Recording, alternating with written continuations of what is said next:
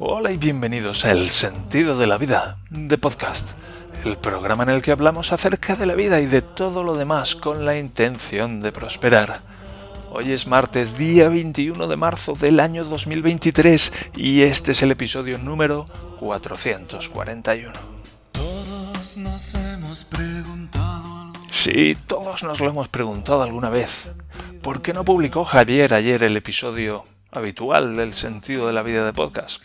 Bueno, enseguida resolveré esa pregunta. Hoy estamos en la semana, bueno, hoy es martes ya, ayer no hubo episodio del sentido de la vida de podcast, pero estamos igualmente en la semana número 12 de este año 2023. Este año estamos yendo semana a semana, viviendo el año y aprendiendo a disfrutar. Por, cierto, Manuel, estamos en marzo de 2023. Él ya sabe a qué me refiero y pronto lo sabréis vosotros también, porque pronto viene una entrevista, nuestro segundo entrevistado, Manuel. Pero eso no será hoy, sino que tal vez será mañana. Pero luego os cuento más. Ahora estamos simplemente disfrutando de la entradilla del sentido de la vida y de empezar, entre comillas, esta semana en martes. Ahora, ¿por qué no hubo ayer el episodio del sentido de la vida de podcast? Bueno, pues porque estamos con la sauna y ayer fue un día crucial en la construcción de la sauna porque vino Mirek, que es como un, albañil, un manitas, no sé cómo llamarlo, polaco, que viene con su hijo y nos ayuda a hacer cosas en casa En casa, en casa de mis suegros, en casa de mis cuñados, etcétera, etcétera. Surte, ayuda a toda la familia. Y ayer venía a ponernos el techo de la sauna, no porque ya lo pusimos muy, muy mi suegro y yo, pero sí para, para forrar el techo con, no sé cómo lo llaman, tal vez tela asfáltica, no sé cómo se llama en español, pero aquí es como bitumen van, que es como bitumen es bitumen, creo que es en español también, pero en cualquier caso es como una un material así gomoso, duro, resistente, de color negro, incluso ligeramente pegajoso, que pesa un quintal. Teníamos un rollo de 5 por 1 y wow, apenas lo podía yo levantar del suelo. Y, y entonces se cortan unas tiras de metro y metro treinta o así creo que son y se va poniendo encima del techo. Bueno, os, um, os tengo que contar cómo, cómo, vamos con la sauna. Hemos puesto ya unas, unas viguetas para sostener el techo en, los laterales de la sauna, así a lo largo. Y, y encima de esas dos viguetas que están sujetas a la pared, hemos puesto viguetas um, cruzadas no sé si hay seis o siete, al final pusimos una extra porque no tenía yo muy claro que eso fuera a aguantar a Mirek que pesa 100 kilos y a, y a su hijo que pesa otros tantos, que se subieran ahí al, al, lo de la nieve no me importaba tanto como que cuando se suban a hacer el techo que eso aguante. Y, y bueno, pues se subieron y con un soplete calientan, o sea, fueron poniendo tiras, pero la historia es que había que cerrar a la lluvia, a la posible lluvia por los laterales del techo. Entonces con un soplete calientan el material y se pega a la pared y se, se, se hace como una pasta gomosa que se, se, pega por los sitios y luego se pega a su vez al, a lo que es el techo de la sauna, que son unas planchas de, ¿cómo se llama esta madera? OBS lo llaman aquí, conglomerado de 15 milímetros. Y bueno, pues eh, mi suegro y yo en un par de sesiones nos pusimos las viguetas esas a lo largo que tienen una gefele que llaman aquí, que es un desnivel de un centímetro por metro, para que cuando llueva, pues el agua escurra. Y luego pusimos unos travesaños y luego estuvimos cortando unas planchas de conglomerado que teníamos por el garaje y que hemos puesto de techo y atornillándolo a las viguetas. Y bueno, pues nos ayudó también el vecino, lo hicimos todo el sábado. Y así como el primer día de trabajo con mi suegro nos entendimos muy bien, el segundo nos entendimos menos. Porque mi suegro empieza con las prisas y yo no entiendo por qué tiene tantas prisas. Y empieza con el estrés y, yo me desbordo. y en lugar de cagarme en su puta madre en cuanto se pasa, pues, pues me la trago y eso ya sienta unas malas bases. Entonces, pues eso, estoy aprendiendo a gestionarme a mi suegro de una manera efectiva y pues es un trabajo arduo, tengo ahí un reto muy muy interesante, pero bueno, estoy aprendiendo, así que... Y el siguiente paso es comprar una puerta, que nos hemos decidido por una puerta de cristal para la sauna, Thermoglass de 8 milímetros, 1,90 de puerta por 70. Y hay que comprarla, hay que ir a por ella y hay que instalarla. Y en función de cómo la instalemos, pues después podremos poner el techo. Estamos empezando la casa por el techo y me pregunto cómo, cómo irá eso. Y luego pues hay como muchas cosas abiertas. Está el tema de qué hacemos con las paredes, si las forramos o no las forramos. Yo digo de, de forrarlas de madera, pero debajo de la madera pues hay una, una, una lámina de aluminio para impedir que pase la humedad a la pared y debajo de eso hay como estereopor, que es el corcho blanco este para hacer aislante y debajo de eso pues hay unas viguetas y encima de todo eso pues está la madera que luego se quedaría vista. Mi suegro no quiere no quiere forrar las paredes porque dice que son paredes de garaje y que no están tan frías, pero todo lo que ahorremos en, en impermeabilización lo vamos a tener que invertir en la estufa después.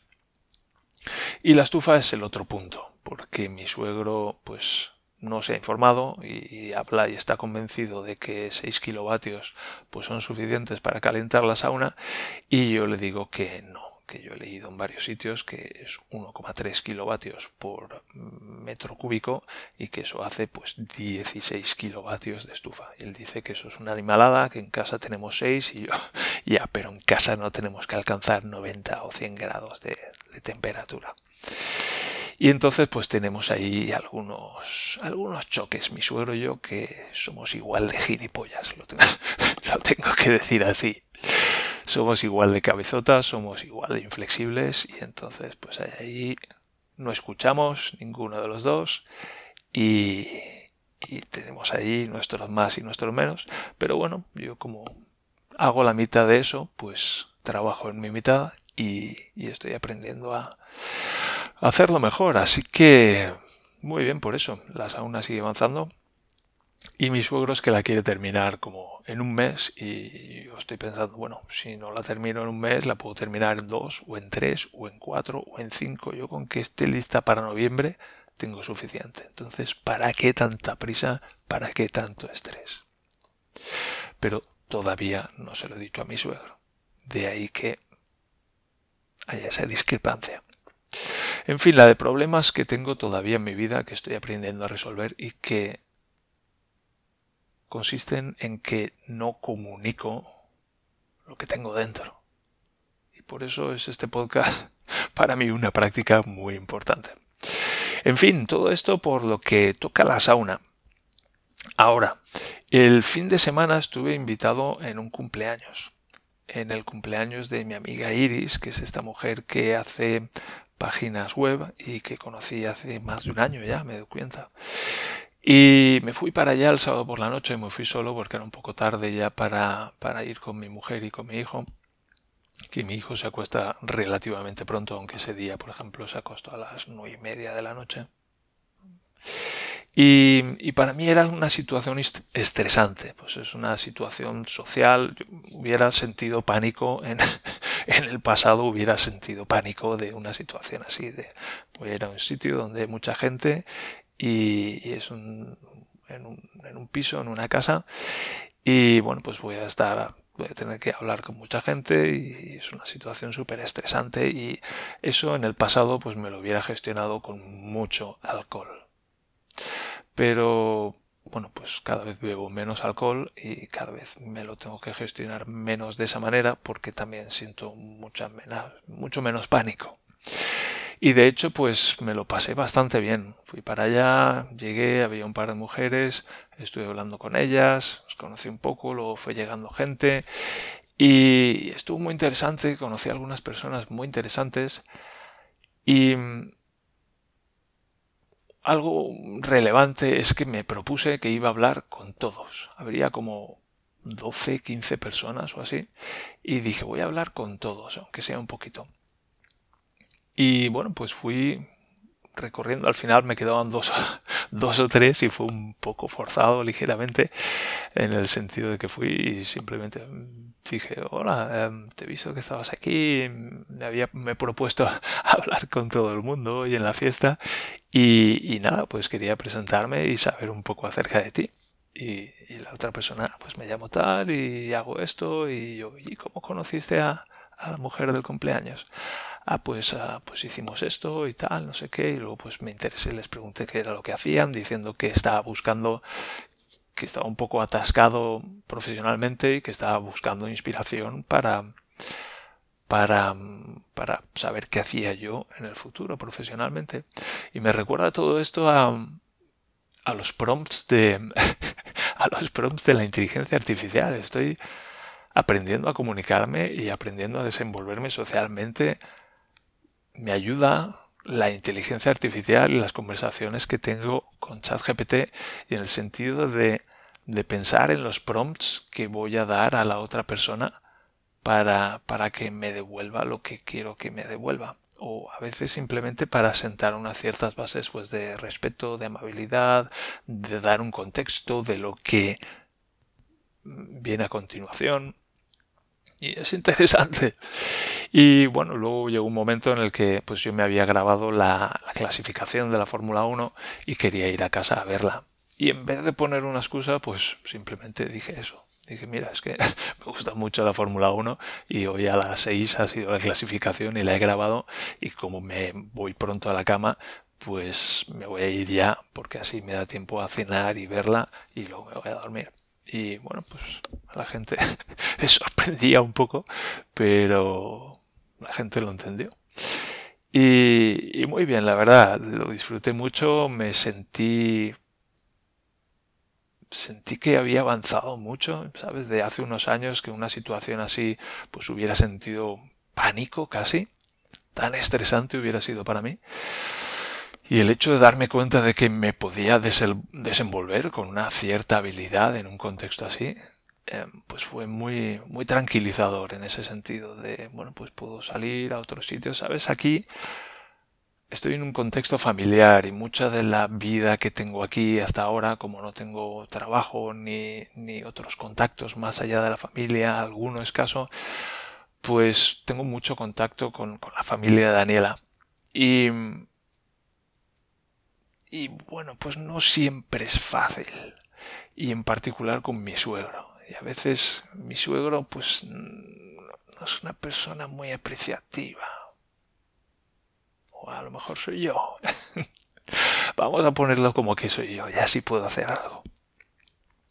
Pero vamos, tengo muchas dificultades con mi suegro, como, como es obvio, y tengo la tendencia, tiendo a generalizarlo a otras personas. Y luego cuando pues voy a una fiesta como esta y me doy cuenta de que puedo hablar con 15 personas diferentes y tengo una conversación fluida y agradable y interesante y apreciativa, pues es muy agradable saber que estoy preparado pues para salir de casa y, hacer un trabajo y conectar con otras personas y pasármelo bien y disfrutarlo. En contraposición a cómo era para mí hace unos años, donde era algo terrorífico.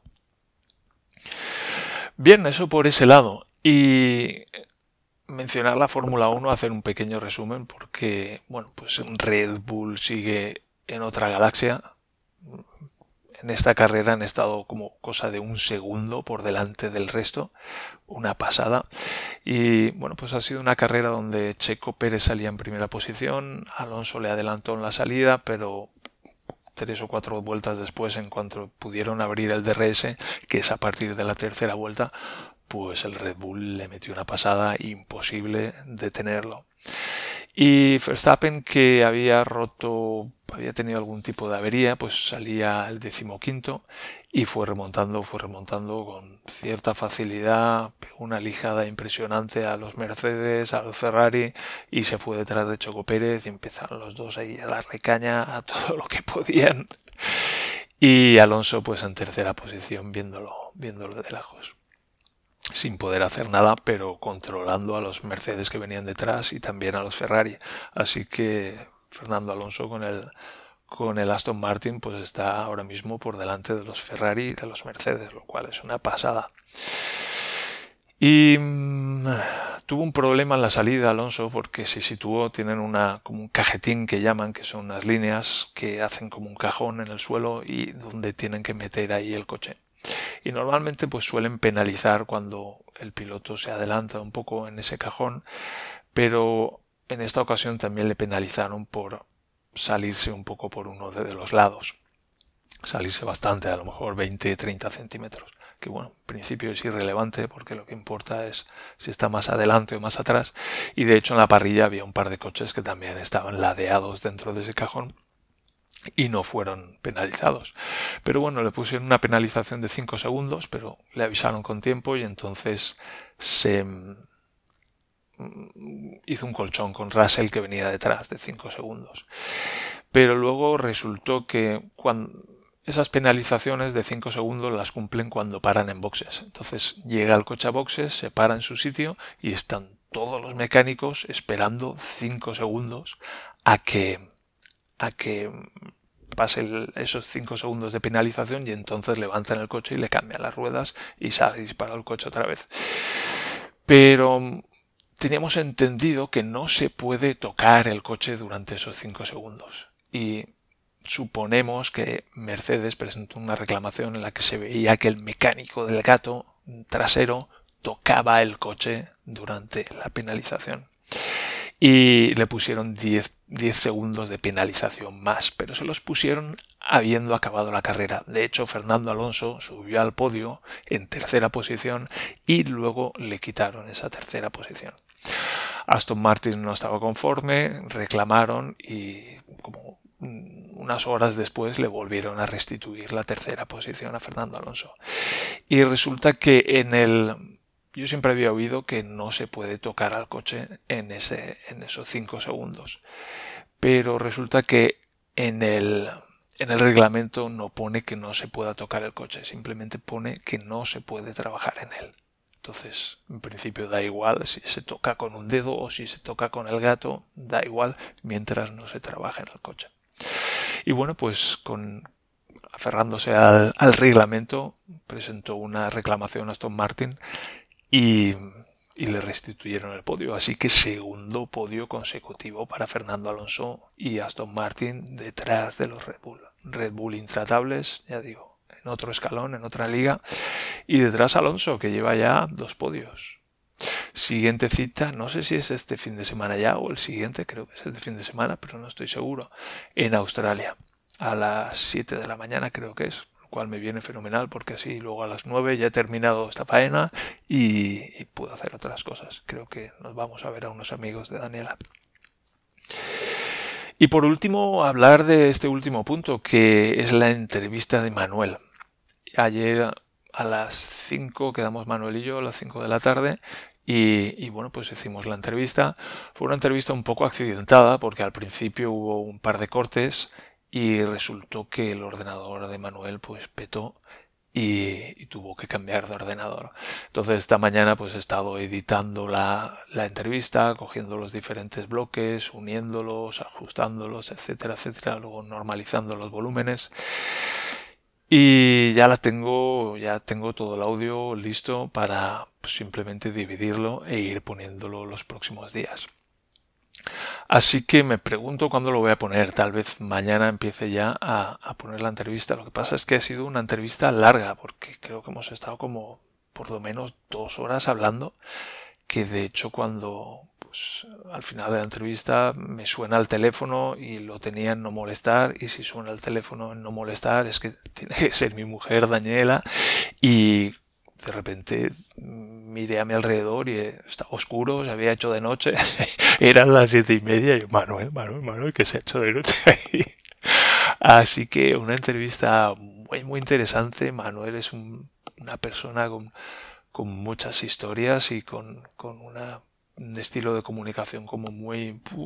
desde crea un túnel ahí donde, donde empieza a soltar información a chorro y cuando le seguimos pues es, es como ya digo, entrar en un trance muy profundo y, el tiempo pues pasa, se deforma ahí el espacio-tiempo, una experiencia muy muy impresionante.